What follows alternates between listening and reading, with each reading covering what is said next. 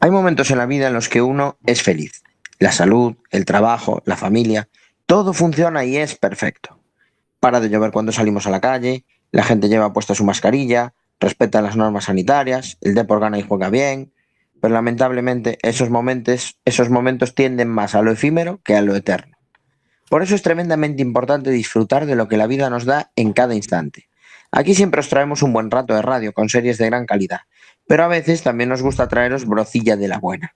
Y nos gusta recuperar esa parte de nuestra idiosincrasia, porque no estábamos completos, nos faltaba algo. Hoy, el hijo pródigo vuelve a casa, escapando de esos lobos que le persiguen. Solo por eso yo os adelanto que vamos a empezar el que seguro va a ser el mejor programa de esta temporada, el episodio 8 x 011 de Spoiler.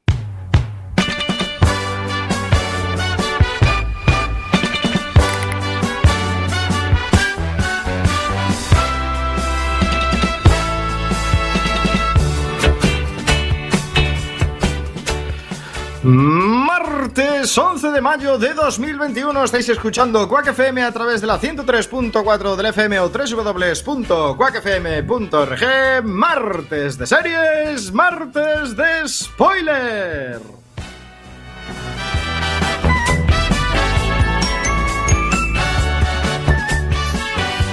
Mi nombre es Diego de la Vega, pero este programa no se hace solo. A mi izquierda virtual, fiel amigo y compañero, si oyen el sonido de spoiler, probablemente sea por su culpa. Señor Iverson, muy buenas noches.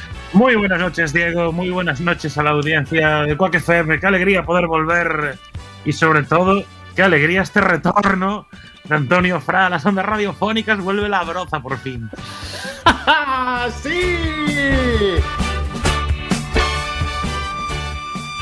Saludamos sin alargarlo más. El gran retorno. Vuelve la broza este estudio virtual. Vuelve la broza. Spoiler.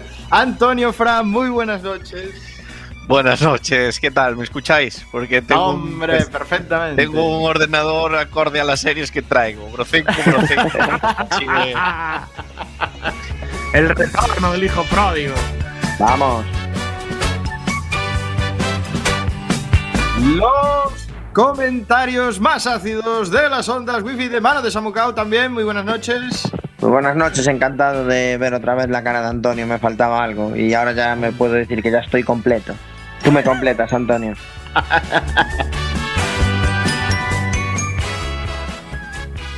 Y nuestro magistral técnico de sonido, crucen los dedos para que todo salga bien. Chema Casanova, muy buenas noches. Muy buenas noches, Diego. Aquí, ya ves, creciditos todos. Vamos allá, otro programa más, chicos.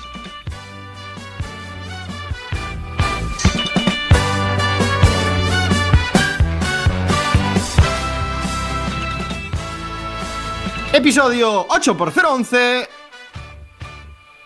No me sé el título de la serie.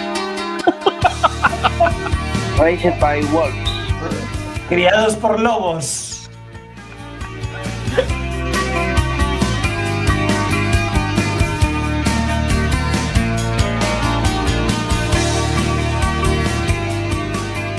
Diez y dos minutos, joder, que es increíble que no me salga el título de la serie en el momento. Raised, Raised by Wolves. La Bueno, verdad que quedó vamos. bastante broza este arranque, ¿eh? muy bien en honor a Antonio. Ya, ya es definitorio eso sobre la serie. Recordamos a nuestra queridísima audiencia que estáis escuchando la 103.4 de la FM o www.cuacfm.org, Radio Comunitaria de Coruña. Martes de series, martes de spoiler. Podéis seguir todos nuestros programas en nuestro maravilloso blog podcast que está prácticamente actualizado al día. Que tiene casi todo el contenido de esta octava temporada en spoiler.cuacfm.org.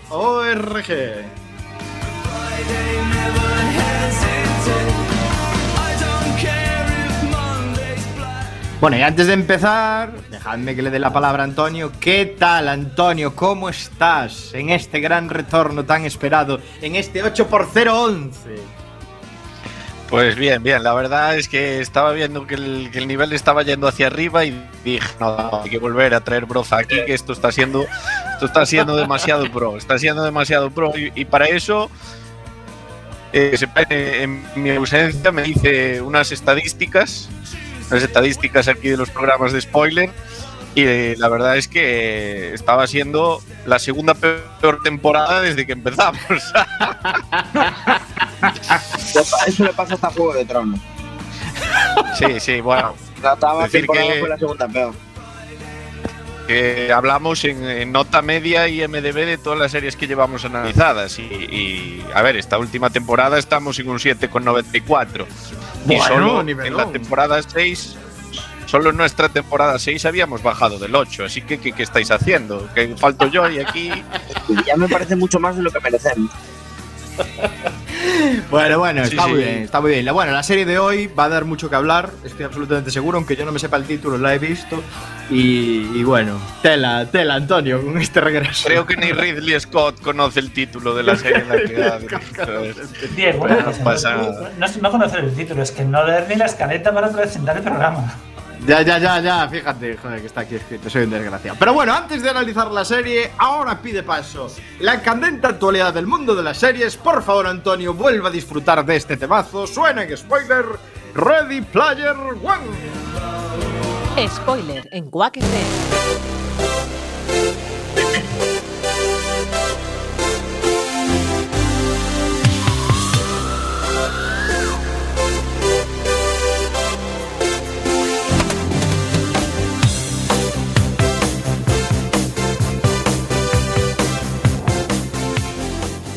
16 minutos de este martes 11 de mayo de 2021 y vamos con una primera noticia. Stephen King asoma de nuevo al mundo de las series, ¿no es así, Samu?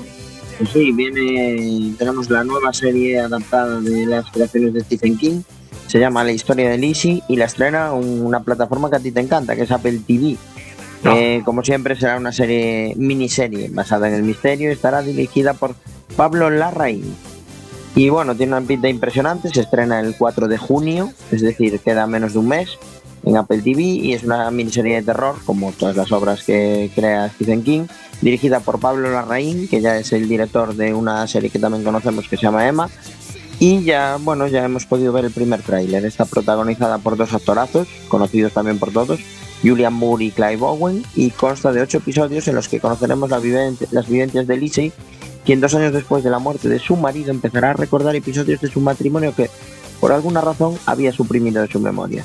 Será una serie de sucesos extraños y causarán en ella, pues eso, unos recuerdos inquietantes, eh, eso, mm, típica serie de, intriga dirigida por este director chileno que los que habéis visto algún trabajo de él sabréis que es un buen director de este tipo de formatos y junto a Julian Moore y a Clive Owen el resto del reparto también son actores contrastados como Joan Allen o Jennifer Jason Leigh por ejemplo que últimamente está con- encontrando un filón en las series es la típica actriz que de joven hacía siempre papeles de chica sexy y guapa y ahora ya le están ofreciendo papeles de mamá talludita y los está resolviendo bastante bien.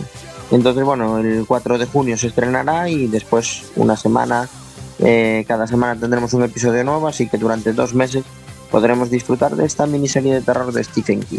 Dos No sé qué opináis vosotros de las series de Stephen King, si os gustan las adaptaciones, si sois de esa gente rara que prefiere los libros. Yo, dos cosas comentar. Yo leí que eh, en la producción participa también JJ Abrams, o sea que puede ser una buena idea de olla esta, esta serie, estando JJ Abrams detrás. Y, Y que y- digo, JJ Abrams. sí, está, está haciendo combinaciones de números. Desde Y que también- a Spielberg no se sabía nada de él, ¿eh? No, no se supo más. Y, y desde que la cagó con Star Wars, claro.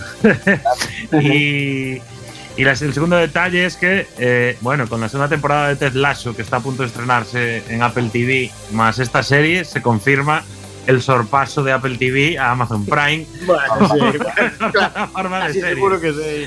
No, pero yo lo que quería decir de, de la serie Stephen King, o sea, yo no conozco si ha hecho muchas, yo solo conozco una referencia, que es La Cúpula, que es, eh, bueno, no sé si la habréis visto, la serie, eh, que es bastante brozón. A lo mejor podemos dejar pie a Antonio aquí a que hable sobre. sobre. sobre No, series esa no la conozco. Iba, iba a recomendaros una muy buena que vi en HBO, que es eh, El visitante o El forastero. Eh, puede estar traducida de ambas maneras. Y es The Outsider, el título The Outsider, original, sí. y está basado en su novela. Y la verdad, eh, yo la vi en HBO y me pareció buenísima. Eh, no soy muy aficionado a este, a este tipo de series, pero esa serie me, me encantó. ¿Todo sigue funcionando después de Juego de Tronos? Sí, sí, sí, sí. A ver, desde luego lo que queda claro es que Stephen King es gran reclamo, ya sea mundo de claro. libros, mundo de series, o sea, siempre va a aportar algo interesante. gente Bueno, pues puede ser otro empujón para Apple TV. A la gente que le gusta la intriga, el misterio, el terror y tal, eh, eh, tirar hacia Stephen King es eh, jugar sobre seguro. Muy mal tienes que hacer una serie sobre una adaptación de Stephen King para que a los consumidores de este tipo de género no les guste. Sí, Sí, bueno, la cúpula, por ejemplo. pero bueno, pero bueno, veremos. Veremos qué da de sí este, esta nueva, nueva adaptación que se trae de la manga Apple TV para Stephen King.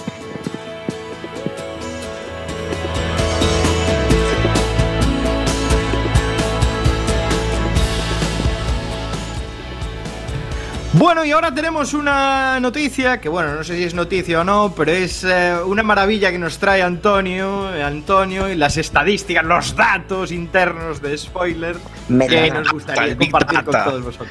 sí. El Big Data, llega spoiler. ¿Qué nos Llega- traes, Antonio? A ver, sorprende. Bueno, eh, ya os, ya os adelantaba algo en, en mi anterior intervención, ¿no? Y era que, nada, hice, como estaba ocioso así estos días, estos días, no, esto- estos meses, sin spoiler, dije, voy a analizar aquí qué llevamos hecho esto- este, mm, estos mendrugos que siempre hablamos de que yo traigo la broza, a ver si de, a ver si esto realmente es así. Y spoiler, realmente sí es así. O sea, el que trae aquí la broza soy yo. No, no, no, no va a haber sorpresas en ese aspecto, ¿no? O sea. Y nada, lo, lo que analizamos entre todos pues fue eh, todas las series que trajimos a lo largo de estas temporadas y eh, sacamos unas estadísticas. Un dato En función de-. ¿Cuántas, Dime, dime. Series hemos, ¿Cuántas series hemos analizado en estas ocho temporadas de spoiler? Eh, un segundo, un segundo que no lo tengo en un resultado total, pero ahora te digo son 130, puede ser. 129. 129. Bueno, y con la de hoy 130. 130. con la de hoy. sí. No está mal, ¿eh? Y No está mal. Sin contar los pilotos, ¿no? sin Va. contar pilotos y sin contar eh, pequeños Pero vale. análisis que, que hacíamos en especiales de Navidad o similares, sino como Pero solo- solo... una cosa. en la Tenemos sección de la serie de la semana. Nuestro blog tiene un catálogo más amplio que HBO. sí, que Amazon Prime. Ahí lo dejo. Suscribiros a nuestro blog. Pues la verdad es que sí, la verdad es que sí. Y nada, deciros, eh, os iba a plantear un juego, de, a ver si sabíais eh, cuál ha sido la serie más peor valorada que hemos traído a spoiler. Si la audiencia puede hacerse una idea o si vosotros... eh, Al- Decir Yo no sé cuál es la, no sé cuál es la menos valorada, pero la más denostada ha sido Santa Clarita Diet por Bueno, nosotros Sa- Santa Clarita. Diet seguro que está ahí en esa terna de las que sabiendo que no va a ser la peor, me la jugaría a una a la que le dimos, le damos habitualmente, que es el marginal. No, el marginal. Pero el marginal- Nos gusta a todos la música. Nos gusta la música, lo- de lo que nos reímos es que la evaluó solo 123 personas en, en IMDb. Hasta que la recomendamos nosotros y Pablo Iglesias. Es decir, que Santa Clarita Diet no está ni siquiera en el top 25 si, nos, si ordenamos por malas. Es decir, Ostras. En el top 25 malo y el marginal no está ni en el top 50. Así que no está en Joder. las peores 50 series que hemos analizado. ¿eh? Dios mío, mucha, mucha basura hemos traído. Fue Hola. gratuito este ataque a Santa Clarita Diet. Sí, sí, totalmente gustado, gratuito, al menos ba- bajo las estadísticas IMDB, ¿no? Y, y claro, la peor serie de las que hemos analizado hasta ahora la traje yo, como no podía ser de otra manera. Es, es de ciencia ficción, como no podía ser de otra manera, Ah, ya sé cuál ambientada- es, ya sé cuál es, ambientada en estoy el seguro. espacio. Aquella chunguísima. ¡Oh! Ya sé cuál es. Era una miniserie, ¿no? Sí, sí, pero no, no Ascension, ¿eh? Ascension, No, no, no. No, la otra. Era- No. Night Flyers. Night Night Flyers. Sí, señor. Night Flyers. Buena, bro. un tío que tenía así que poderes mentales. O, Eso es, eso es. Y acorda y sabéis qué? que esta serie estaba basada en un libro de, de George R. R. R. R. Martin. ¿eh? R. Martin. Así que puede traer Juego de ¿Cuánto Tronos, que es una de las mejores. ¿Cuánto ¿Cuánto tiene? tiene? ¿No te IMDb? Menos de un 6, un segundo, eh, Pero se puede poner menos 5,9. de seis. 5,9. 5,9. 5,9. tío, Madre Chico, porque sí mía. que Y comparte, comparte top 3 de maldad con The Rain y los favoritos de Midas. Las únicas Bueno. tres series de las que hemos de hablado. Sí, de las que hemos hablado en spoiler, que están por debajo del 7 en nota IMDB. Todo lo demás está por un 7 o más. O sea, incluso el sucesor designado está por encima del 7. Pues a, Sí. a mí me moló muchísimo. Eso, eso es nada. Y de la sí fue lo mejor que hemos tratado aquí en spoiler. Sí, y digo yo, son- Antonio, eh, de la- ya que hiciste el análisis, vamos, vamos sí. también top. ¿Cuál fue la serie mejor valorada de las que hemos traído spoilers? Para datos combinados. ¿Qué, qué pensáis? ¿Qué pensáis que ha podido ser? No, yo me la juego a que tuvo que ser The. Wire, Soprano, guay. Soprano. Sí. Algo más actual, un poquito más actual. Eh, ah, ya sé, Breaking Break- Bad, Breaking, Breaking Bad. Bad. Breaking Bad. Esa es. Breaking Esa Bad. es Breaking Bad. Vale, Breaking Bad está muy bien valorada en IMDb y se mantiene en el 9,5. 9,5. Qué animalada, madre mía. Solo existen, o sea, de las series que hemos traído nosotros, solo hay eh, 3, 6, 7 series que tienen un 9 o más. Que son Breaking Bad, las voy a decir por orden. Hermanos de Sangre, con un 9,4. Muy buena. Luego vienen Juego de Tronos y The Wire, con 9,3.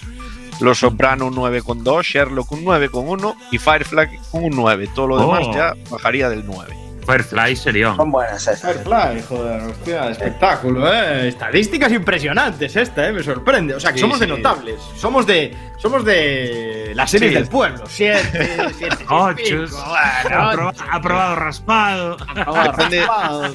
Depende en qué universidad estudies, a veces en el 7 ya tienes matrículas de honor y Sí, te dan másteres y, y cosas El así. rey Juan Carlos. Claro. Veo, Ya, esto- veo que Samu sabe por dónde iba la. Sí, sí. Y antes comentabas, Antonio, que tenías ahí una estadística muy curiosa que es la nota media de las series según las temporadas, ¿no? A ver, Sí, de- sí, deslúmbranos con eso. A ver, que eso Sí, sí. me parece súper interesante. Eso nada, hemos- lo que he hecho ha sido una media de notas IMDB por temporada y también una mediana, porque bueno, a veces la media digamos que no nos da muy buen muy buen bueno, que tiene no una dispersión ma- mayor que la mediana y, y nada, y, pero bueno, eh, haciendo la media y la mediana más o menos estamos igual, así que vamos a dar las medias y directamente. Nuestra mejor temporada fue la primera, como no podía ser de otra manera. Espera, la primera en la que no, no analizábamos la serie de la semana. Íbamos hablando de lo que nos. Sí. Bueno, No sé. No, había. Había, Y casi llegamos Podemos al confirmar que la 8,5. primera temporada, la primera temporada es cuando hemos hecho eh, valorado Lo series mejor. que tienen mejor nota. Mejor La nota media de notas, A partir de aquí Vale. siempre nos y cuesta abajo, dijimos.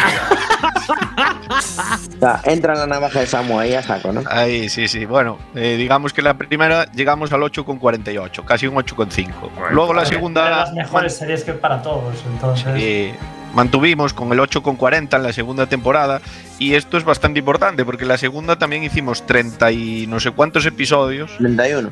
que es un dato muy relevante porque es la temporada que más episodios tiene y bueno, que tuve más tiempo, tuve más oportunidades para meter broza y bajar esa nota, pero no, se mantuvo alta. Se mantuvo alta. Y después las temporadas 3, 4 y 5 las mantuvimos por encima del 8. Pero en la 6, nada, bajamos Uy, a la 7,78 de media y esa fue nuestra temporada de media más baja, que bueno, así es un 7,78, que ya Bueno, quisiera yo en la muchos, seis. en muchos de mis exámenes en la seis, universidad. seis, sí. ah, bueno, y, La de la entonces, el- el- y volvimos al 8 en algún momento. Era el momento de Sí, parar. sí, en la temporada 7 volvimos al 8, se nota que Ostras, yo de la empecé a de claro, yo empecé a faltar ahí y, y entonces volvió a subir. Y en esta, pues estabais ahí un poco reloncillos con el 7,94, casi llegando al 8. Dije, uy, que se va a cumplir, que van a pasar del 8 otra vez. Vuelvo, vuelvo con una serie para bajar. Cosa. Fue, fue avisar de la navaja y, os pusisteis las pilas, ¿eh? Sí, sí, eh, sí. Eh, si seguimos es para hacerlo bien, para hacer, Ah, para ahí, hacerlo ahí. seguir haciéndolo mal. Yo iba, yo iba a extrapolar los datos y sacarme aquí una conclusión, eh, pero que no tiene nada que ver. Pero si todo, si siempre fuimos bajando, aunque fuera un poco, más o menos cada temporada, la mayor parte de las series que analizamos son series actuales. Entonces podemos Sí, sí, concluir que la calidad de la serie. la calidad de las series ha bajado con el tiempo. Esa es la Exacto. Eso es por un lado. Por otro lado, llegará un momento en el que hagamos programas de auténtica basura ya. No, todo. correcto. Llegará un momento en el que analicemos series eh, con un 2 y un 3 de media. Si seguimos O incluso series que no hayan salido. Oye, O que haya- claro, o que hayan cancelado antes de que hayan salido. O igual acabamos no analizando-. Igual acabamos analizando web series, ¿eh? Sí. Bueno, yo creo que lo que podemos hacer con este Excel que es magistral es compartirlo, en nuestro, ponerlo público y compartirlo para que toda la audiencia sí. vea todo lo que podemos hacer más Big Data sobre el Estel, seguro, porque Seguro, podemos- seguro. También tenemos, o sea, podemos ver nuestra media de series por persona y cosas así. Por que- persona. Que, que ni Ostras. lía en eso, pero Eso es Eh, lo podemos. Eh, eso lo sacamos para el siguiente capítulo. hay me que gusta. Eh, Eh, a ver aquí, especial- para a el ver aquí. especial del fin de temporada o para el cosas especial- Solo sacamos cuando haya que temporada- cortar alguna cabeza y Nos no vemos las cuál. caras para el especial de temporada. Me permití solo una última cosa y es, este Estel nació para verificar si el marginal era la serie menos votada de todas las Eh, Y no. eh, no sé si vosotros pensáis que es así o, o qué serie de las que hemos analizado eh, está menos votada que el marginal. Y bueno, eh, podemos descartar las de la TVG si queréis, eh, porque evidentemente no, compiten, compiten en inferioridad para los votos en IMDB, pero no sé si queréis hacer alguna apuesta de... Hombre, no, yo desde luego creo que na- nada peor que el marginal en número de votos. Hombre, yo que, el fa- que los favoritos de Midas esté tan mal y el marginal esté no esté entre las 50 peores me parece un insulto a la inteligencia de la audiencia. Te tocó, eh. menos, Te, pero te tío, dolió en el alma, eh. Lo de lo del es que para mí es una de las mejores series que, lo- que vi en los últimos tres años. favorito. Sí que es verdad que al final te cae un poco, pero tío, es una serie que tiene sus momentos muy buenos. Los favoritos de Midas tiene 300 votos más que el marginal, los favoritos de Midas. Tampoco Bueno. es... Tampoco sí, es nada peor, otro peor mundo. nota.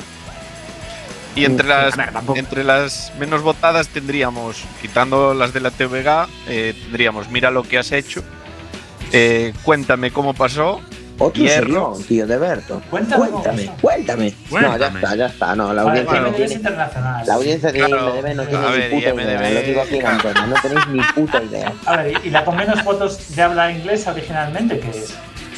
Black Monday. Bueno, Joder. Black Monday. Bueno, Sí. ah, pues eso era. A la gente era, con unos- por lo que se ve. 4.300 votos aproximadamente. esa era muy, muy querida por algunos spoilerianos. Bueno, increíbles estadísticas. Muchas gracias, Antonio. Nos queda pendiente pues ese ranking personal, a ver quién trae las mejores series, quién trae las peores series. El resumen Aquí sería a que le den a la audiencia de IMDB, no a la nuestra. Correcto. Cerramos aquí las spoiler noticias y nos vamos enseguida con el piloto.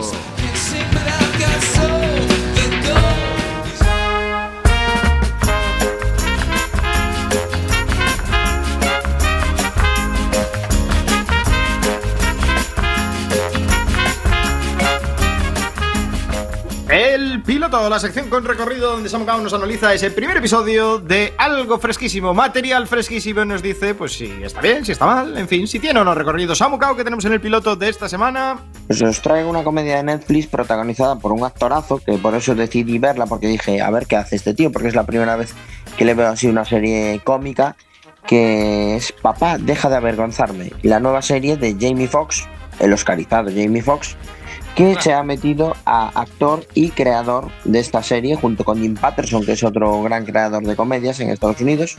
Y es una serie pues de 8, capítulos de, de 25 minutos, la típica sitcom estadounidense. Y según lo empecé a ver, me trajo reminiscencia a mis mediodías al volver del instituto viendo Antena 3 que empalmaba el príncipe de Bel Air con cosas de casa, porque tiene cositas de las dos. Resulta que Jamie Foxx es un tío que ha heredado una empresa de cosméticos, entonces es rico y vive en una mansión tipo la del tío Phil en El Príncipe de Bel Air.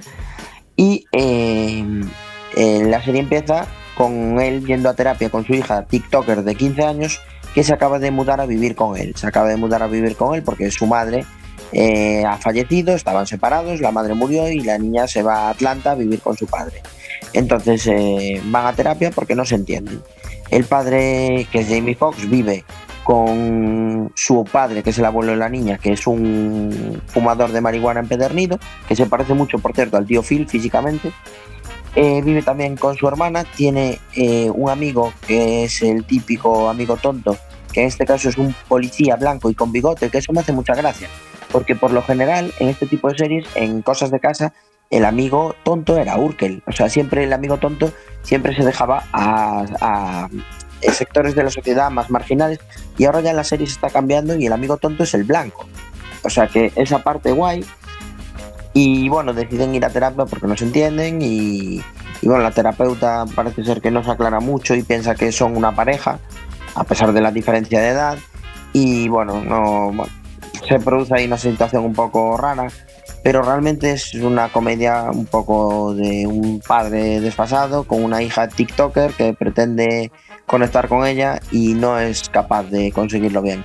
Ya os digo, si queréis ver algo que os recuerde eso a cosas de casa o al príncipe de Bel Air o estas historias, porque el papel de Jamie Foxx es un poco así a lo Will Smith y tal, bien, se puede ver, pero no deja de ser una sitcom entretenida para pasar el rato.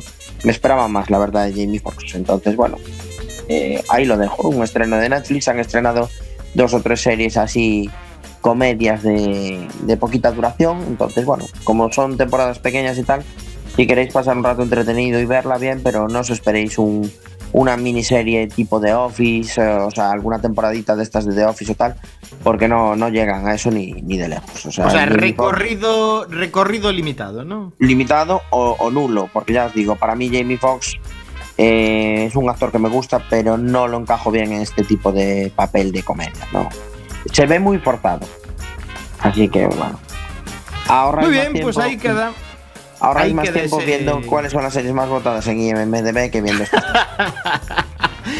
Pues ahí queda ese papá, deja de avergonzarme. Que bueno, pues si queremos recordar nuestra infancia, pues ese estreno de Netflix con Jamie Foxx como protagonista. Y ahora vamos con tema musical de la banda sonora de la serie que vamos a analizar hoy, Raised by Wolves. Enseguida en Spoiler.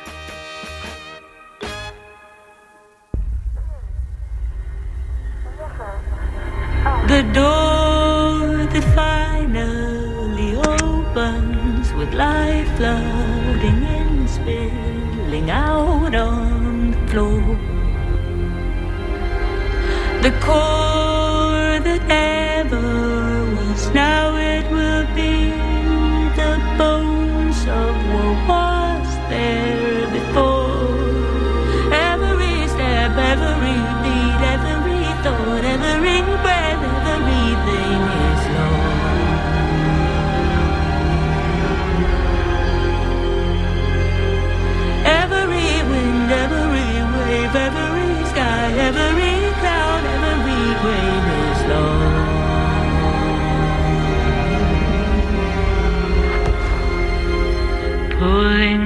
from the sky, just like love will do. Pulling you from the ground, just like love will do.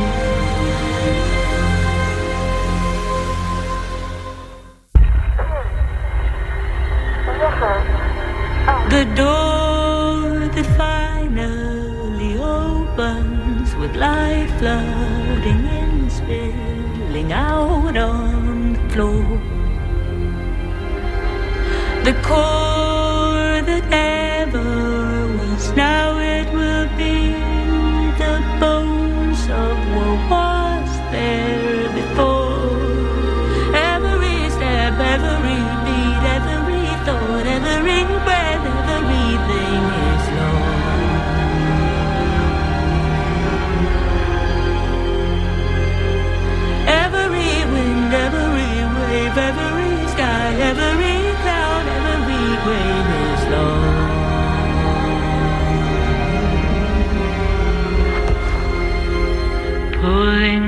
from the sky just like love will do, pulling you from the ground, just like love will do.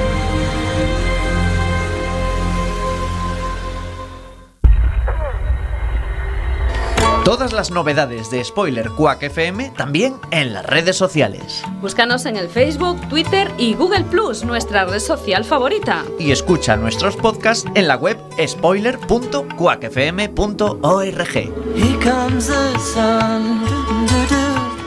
Here comes the sun.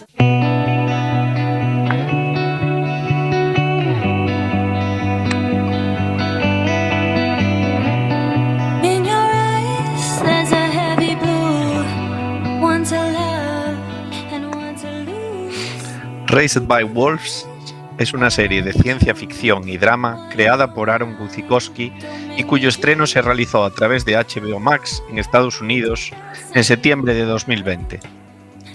La serie cuenta con dos temporadas, una de ellas completamente emitida, que consta de 10 episodios, y la segunda cuyo estreno se espera a lo largo de este año 2021. Fuimos los primeros, los pioneros, pero no teníamos miedo.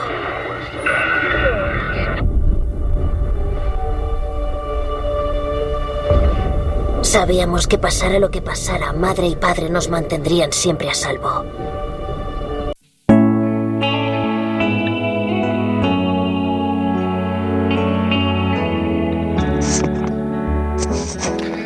La trama gira en torno a dos androides, conocidos como padre y madre, que son los encargados de criar a un grupo de niños y niñas humanos en un nuevo planeta después de que la Tierra sufriera las consecuencias devastadoras de una gran guerra.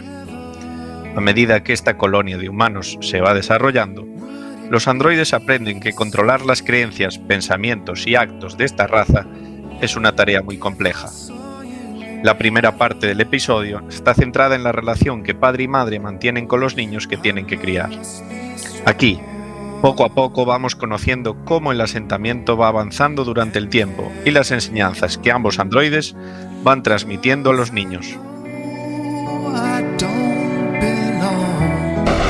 A pesar de sus progresos, los mitraicos siguen dominados por los dogmas de su religión. Por ejemplo, creen que permitir que los androides críen niños humanos es un pecado, lo que los obligó a enviar un arca con cápsulas de estasis a bordo en vez de una nave más rápida y ligera como la que los ateos tan sabiamente utilizaron para enviarnos. La fe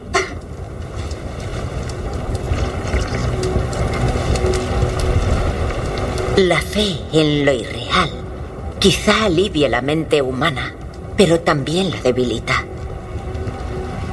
La civilización que estáis sembrando aquí se basará en la creencia de la humanidad en sí misma, no en una deidad imaginaria. ¿Y si no es imaginaria? Ganaron la guerra, ¿no? ¿Y si rezar hiciera mejorar a Espiria? No, campeón. Solo la ciencia sirve. No sirvió con los otros. Porque nos queda mucho que aprender. Nunca avanzaremos si no evitas el impulso de buscar consuelo en la fantasía. Sois ateos. Pacifismo. Tecnocracia. Son el único camino al progreso. Y debéis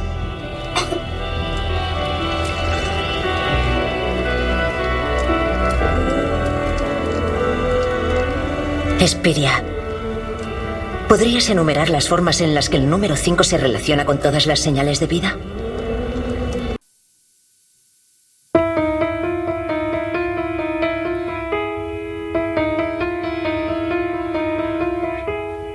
Excuse me, but can I be you for a while?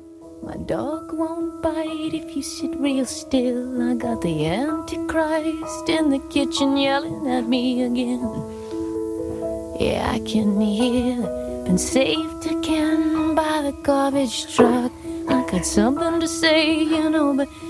Después de diversas vicisitudes, algunos de los niños van perdiendo la vida. Y así es como la colonia inicial de 12 humanos va menguando con el paso del tiempo. Después de 12 años, el único niño que ha conseguido sobrevivir es Campion. Por esta razón, Padre comienza a plantearse una solución que parece ir en contra de la programación atea que los dos androides habían mostrado hasta ese momento. Su principal objetivo es que el niño pueda contactar con el arca mitraica que ha llegado a la órbita del planeta, para que sea asimilado dentro de la sociedad humana que allí se encuentra, a pesar de que tenga que fingir una fe que no profesa para integrarse. Campeón, el arca de los mitraicos ha llegado y está orbitando el planeta. Debo contactar con ellos para que cuando madre y yo faltemos se ocupen de ti. Pero son enemigos. Son todo lo que queda de la humanidad, campeón. Tu especie. La guerra ha terminado. Estarán encantados de sumar a un chico tan valiente y capaz como tú a sus filas. Y podrás enseñarles lo que sabes de este lugar y todas las habilidades que has desarrollado. Tendrás que fingir aceptar sus creencias, pero no creo que te sea tan difícil. ¿Podrán arreglaros a ti y a madre? ¿Evitar que os averíais? Es probable que puedan, pero... Cambio. Les diremos que os reparen y viviremos todos juntos. Sí. Viviremos todos juntos. Pero no se lo digas a madre. Aún no. ¿Entendido? ¿Cuándo se lo podremos decir? Cuando Pero nacer nace en sexo. Sí, sí, de la... De la... Vale.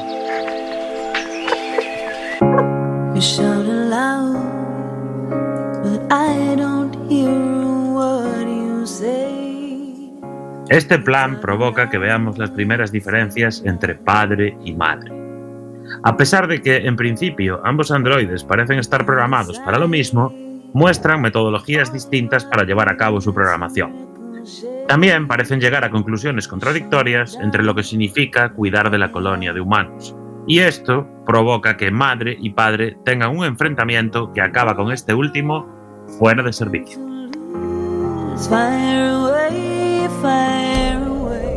¿Has bajado? Lo he intentado. Acordamos que nunca lo haríamos. Están aquí, madre. ¿Por qué no me lo has dicho? Sabía que me impedirías transmitir nuestra ubicación. Claro que te lo habría impedido, porque es todo lo contrario de nuestro objetivo central. Tal vez seas tú quien necesita un control del sistema, padre. Ya no hay esperanza de aumentar nuestras cifras. Solo nos queda campeón. Y cuando nos averiemos se quedará solo. Necesita estar con otros humanos. Aunque los mitraicos vivan engañados, estará mejor con ellos que solo. Lo hemos visto. Cada muerte que sufre lo empuja más hacia la fe. Al fin y al cabo, nuestras enseñanzas son lo único que alivia su sufrimiento. Creía que estábamos sincronizados, padre. Y que así seguiríamos estando hasta que dejáramos de operar. Llegamos aquí con 12 embriones viables y 12 años después solo tenemos un niño. ¡Basta! Nuestro creador sobreestimó nuestras habilidades. Le hemos fallado, madre. Y hemos fallado a nuestros niños. ¡Basta de hablar! Déjame ayudarte. Por favor. Madre. Duerme, madre. Duerme.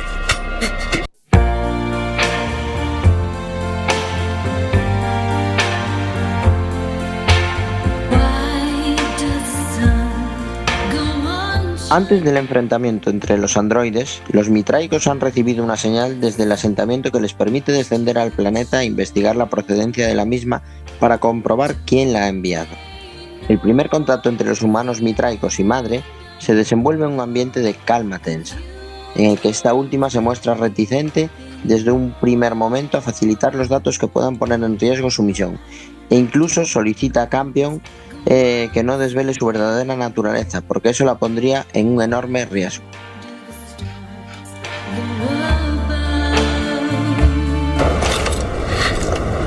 Saludos. ¿Cuál es vuestra fe? No somos creyentes. Hola. Recibimos vuestra señal. Representamos al arca de los mitraicos. Creíamos que todos los supervivientes de la Tierra iban a bordo del arca, pero al parecer Sol tenía otros planes. ¿Cómo llegasteis aquí? Los ateos no tenían los medios para construir un arca. No es de vuestra incumbencia. Salid, por favor, de nuestras tierras. No os queremos aquí. Esperad. Por favor. Disculpad. Pero vosotros nos avisasteis. Y que yo sepa, aquí no hay leyes sobre tierras. Ni sobre nada. Veo que habéis cultivado la tierra. Y mucho. Estamos muy hambrientos.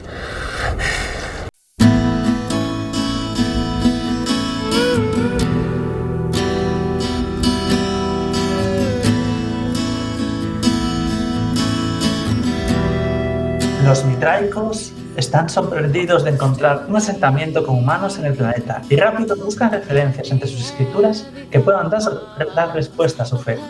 Es por ello que adaptan su plan lo más rápido posible para no abandonar la colonia a las primeras de cambio.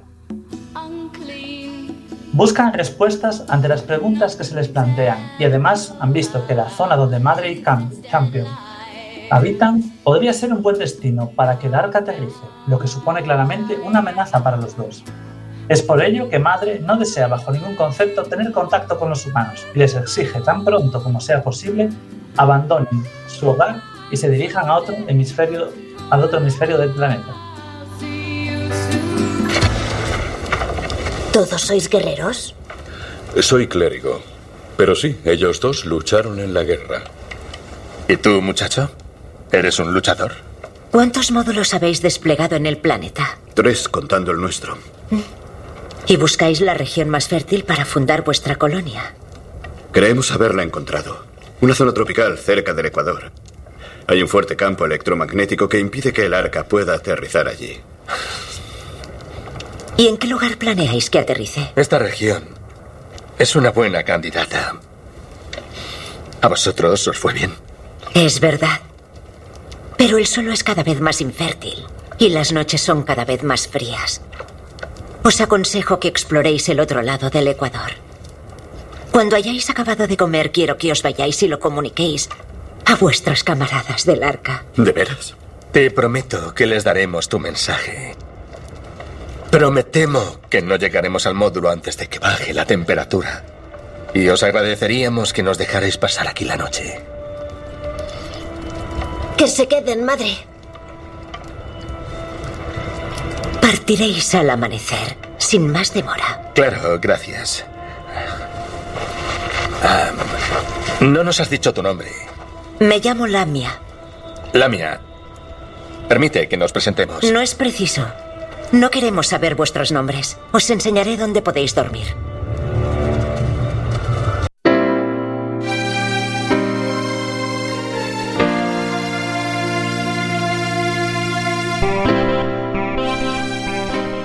Los mitraicos saben que Madre es un androide y por ello su plan pasa a ser el separarla de Campion y llevar a este con su civilización.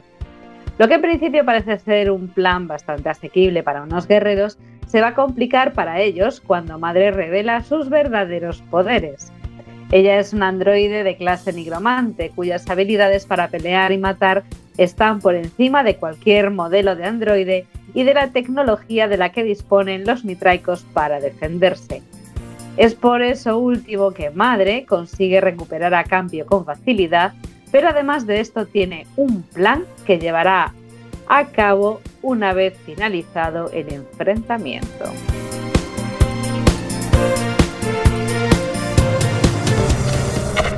¡Son nuestros cultivos! Tenéis para alimentar a un regimiento. Acércate, chico.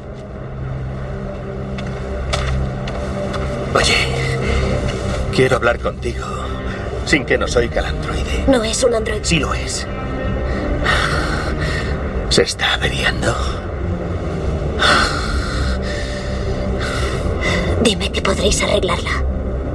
Hemos transportado más de mil personas por la galaxia, sanas y salvas. Seguro que podremos reparar una androide averiada. Pero, ¿qué te parecería, mientras tanto, hacer una visita a nuestro arca? No me iré de aquí sin madre. Oye, si se está averiando, podría ser peligrosa. Es mejor dejarla aquí hasta que volvamos con las herramientas adecuadas. No voy a dejarla sola. Yo... Yo tengo un hijo de tu edad en el arca. Seguro que os llevaréis muy bien. ¿Y sabes qué más tenemos allí? Animales. Esqueletos de animales. No, reales. Con pelo, ojos, dientes y todo. ¿Has visto alguna vez un ratón? Mi hijo tiene uno. Y hasta le ha enseñado trucos. Espera. Apártate de él.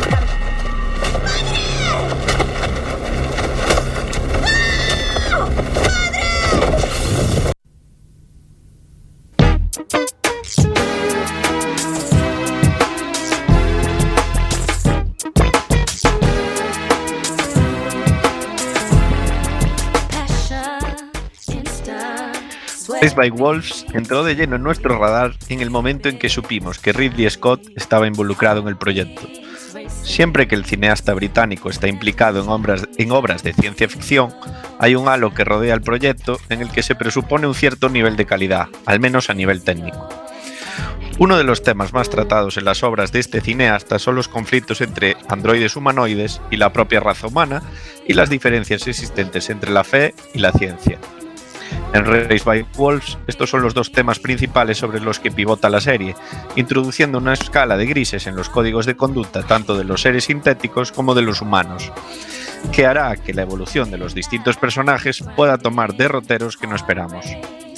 En cuanto al nivel de producción y efectos visuales y sonoros, la serie está en un nivel superlativo sin que esto sea el principal reclamo, pues la nueva tecnología presentada está al servicio de la trama y no al contrario.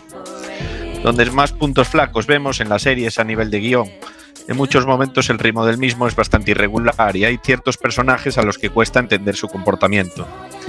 Mediante flashbacks se nos presenta el conflicto que existía en la Tierra antes de que la raza humana tuviese que emigrar, dando trasfondo a ciertos personajes, pero aún así cuesta empatizar con estos. De momento, no hay ningún punto en la trama que nos haya parecido que trascienda más allá de la propia serie. Es por eso que aunque esta primera temporada nos ha gustado en líneas generales, creemos que habrá que esperar cómo evoluciona la serie para conocer realmente si estamos ante un referente en el género o bien pasará al fondo de armario sin mayores alardes.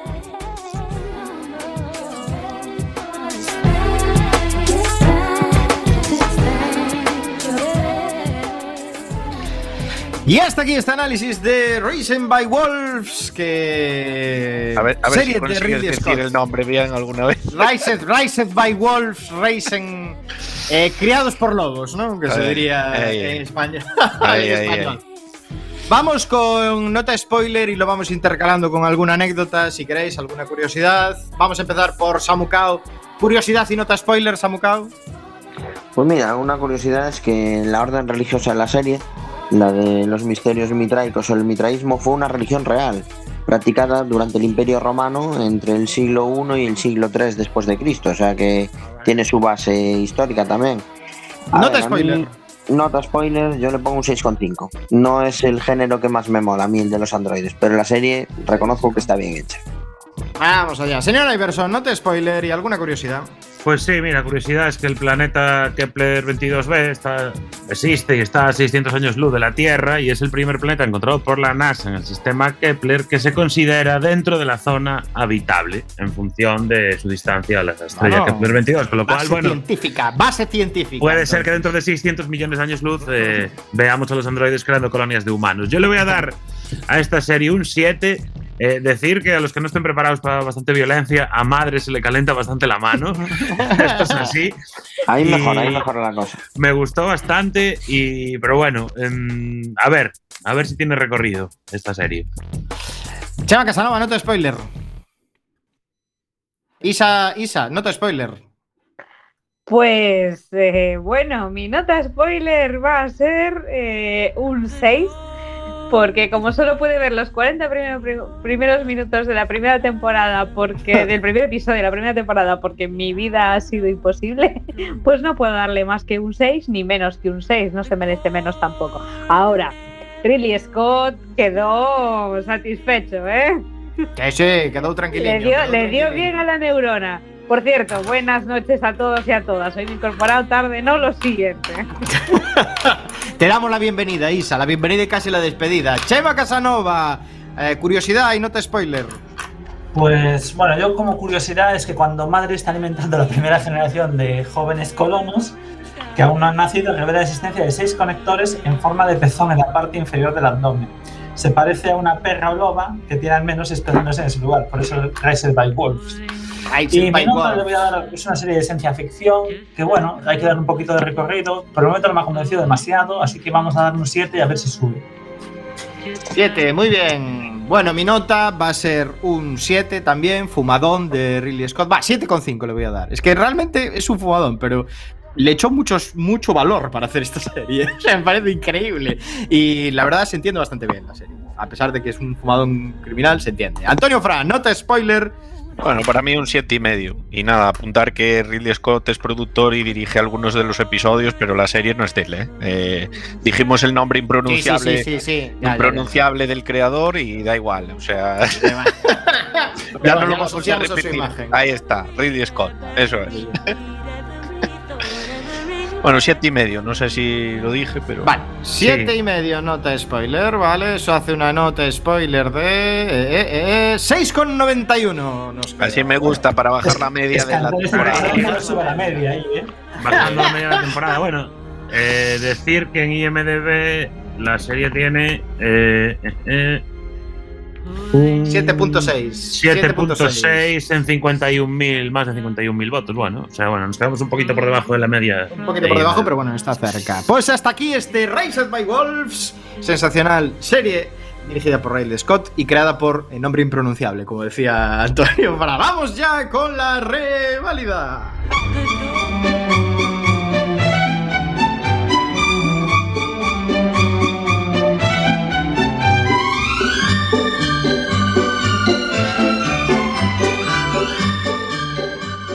¿Qué serie vamos a reevaluar hoy?